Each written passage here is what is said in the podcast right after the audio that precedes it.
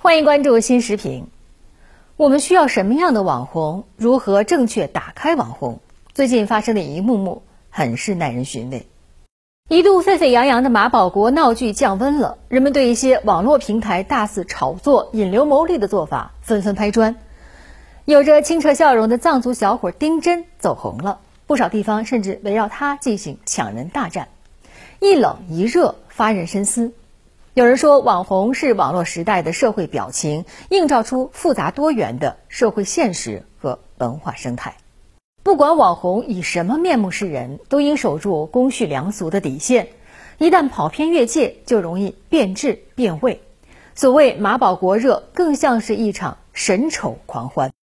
类似的负能量网红并不少见。在所谓流量至上、眼球经济的驱使下，一些人只要能出名，管他恶名骂名；一些平台只要能牟利，管他歪路邪路。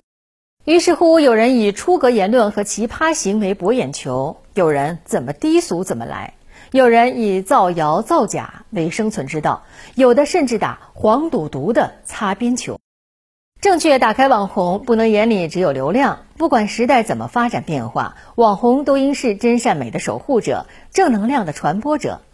丁真的故事之所以吸引人，不仅在于他帅气的外形，更在于他内在的质朴与纯真。从他身上，人们看到的是一个天真浪漫的少年，是一种热爱生活、热爱家乡的阳光心态，是风光壮美、百姓和美的藏区新貌。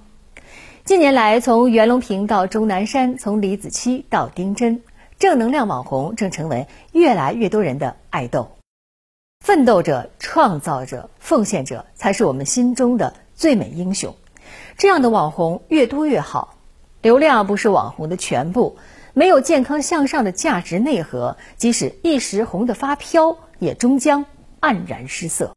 网络时代，我们依然需要心怀敬畏，坚守底线。崇德向善，让网络世界更加清朗，让网络生活更加精彩。